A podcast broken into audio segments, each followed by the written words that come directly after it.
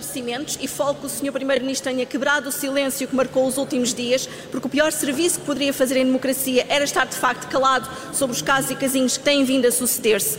E há uma outra questão que também mina a democracia, é a normalização destes casos a normalização e a ausência de respostas. Já aqui nos prestou alguns esclarecimentos, mas continuamos sem saber o que é que o Governo vai fazer para evitar que na TAP se voltem a desperdiçar dinheiros públicos. Foi mais de meio milhão de euros. No mesmo ano em que dissemos às famílias que não íamos reduzir o IVA, por exemplo, do cabaz alimentar, e em que temos já uma despesa que ascende a mais de 200 euros esse mesmo cabaz mensalmente. Ou no mesmo ano em que o Sr. Primeiro-Ministro disse que não, que não iria reduzir, por exemplo, alargar a tarifa social de energia energia ao gás, ou em que não se fez uma maior aposta no combate à transição climática. Tudo isto são opções políticas. E esta moção de censura que aqui é apresentada hoje, e há algo em que não nos revemos, para não se rever naquela que é uma direita que quer esgotar o Estado Social, numa direita que é conservadora e que de alguma forma trazem costumes bafientos, mas também não nos podemos rever numa maioria absoluta que está cega na sua própria vaidade, Sr. Primeiro-Ministro.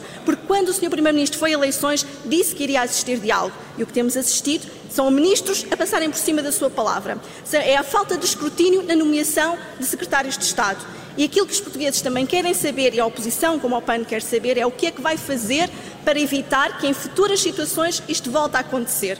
Porque para que haja um reset nestas práticas que são nocivas e que minam a confiança na democracia e no sistema político, está nas suas mãos fazer mais e melhor. E para isso, uma das coisas que o PAN desafia desde já é algo que está a esperar quase um ano, voltarmos aos debates na Assembleia da República, sejam eles quinzenais ou mensais, como o PAN propõe.